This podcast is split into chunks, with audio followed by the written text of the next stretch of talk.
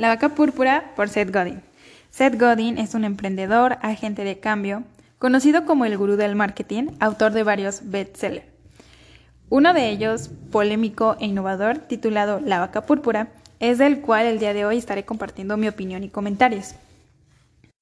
En este análisis, Seth nos comparte algunas estrategias efectivas del marketing.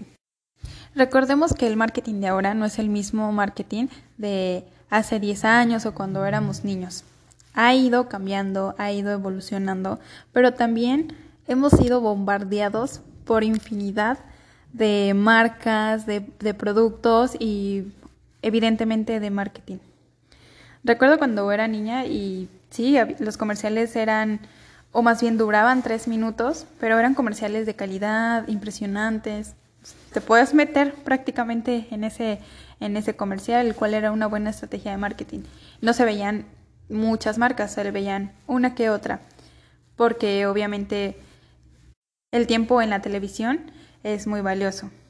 Ahora con dar un solo clic en cualquier bus en bueno, en un buscador de internet o meternos a redes sociales o YouTube, etcétera, podemos ser y digo atacados y bombardeados infinidad de marcas y ahí podemos ver cómo el marketing sí ha cambiado muchísimo. Lo cual pues incrementa la competencia. Nuestra competencia de marketing es enorme. Por eso él nos comparte tres puntos que son fundamentales para que podamos posicionar nuestro producto o servicio en el mercado.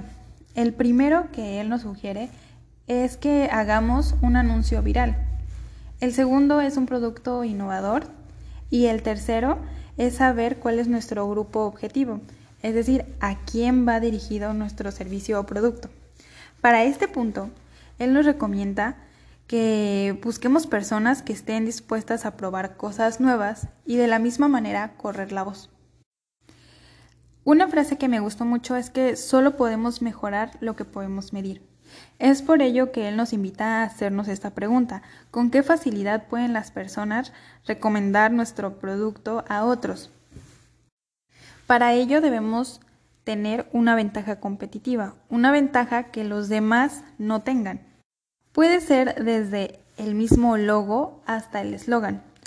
Un ejemplo para ello, que yo lo he visto mucho y en lo particular sí me gusta, es la cajita azul de Tiffany. Bueno, Tiffany sabemos que es una eh, marca de joyería y todos sus productos, desde anillos, collares, etcétera, siempre los entregan en una cajita azul. Entonces, esta cajita azul es su distintivo o la ventaja competitiva que esta marca eh, pudo posicionar. Y cuando vemos esa cajita azul, pues lo primero que pensamos es, ah, Tiffany joyería y elegancia. También nos comparte que debemos arriesgarnos y tenemos que ser creativos. Y con ello nos comparte que debemos ser memorables o si no, moriremos en el intento. Debemos atraer críticas. Muchas veces tenemos este miedo de las críticas, pero tenemos que asumir este riesgo. Él nos comparte que la crítica no significa fracaso, sino todo lo contrario, es una oportunidad de poder llegar a más público. Una cosa muy diferente al escándalo, no hacerlo negativo. Esto es algo que tenemos que definir porque eh, hay una línea muy, muy, muy pequeñita en cuanto a la crítica y al escándalo. El escándalo puede ser tomado de algo negativo y desde ahí las personas ya no van a confiar en tu producto. Sin embargo, una crítica, sabemos que existen críticas tanto positivas, constructivas o negativas.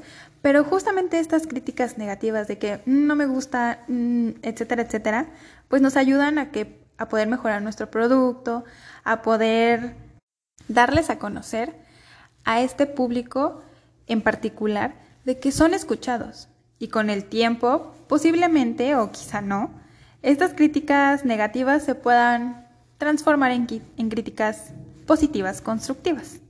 Pero lo importante es no tenerle miedo a las críticas porque ya sean buenas o malas, pues al hablar de nuestro producto, pues estamos inconscientemente posicionándonos más en el mercado.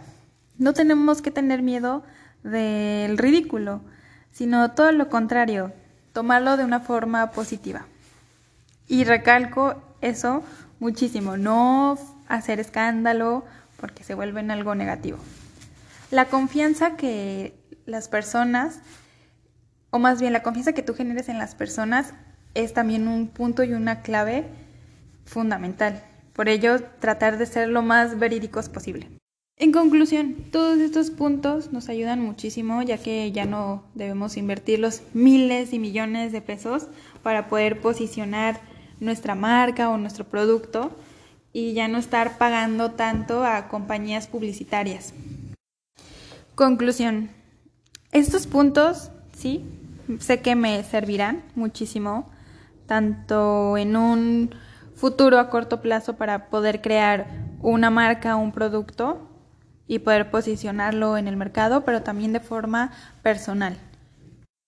Creo que como personas podemos ser la solución a otras personas.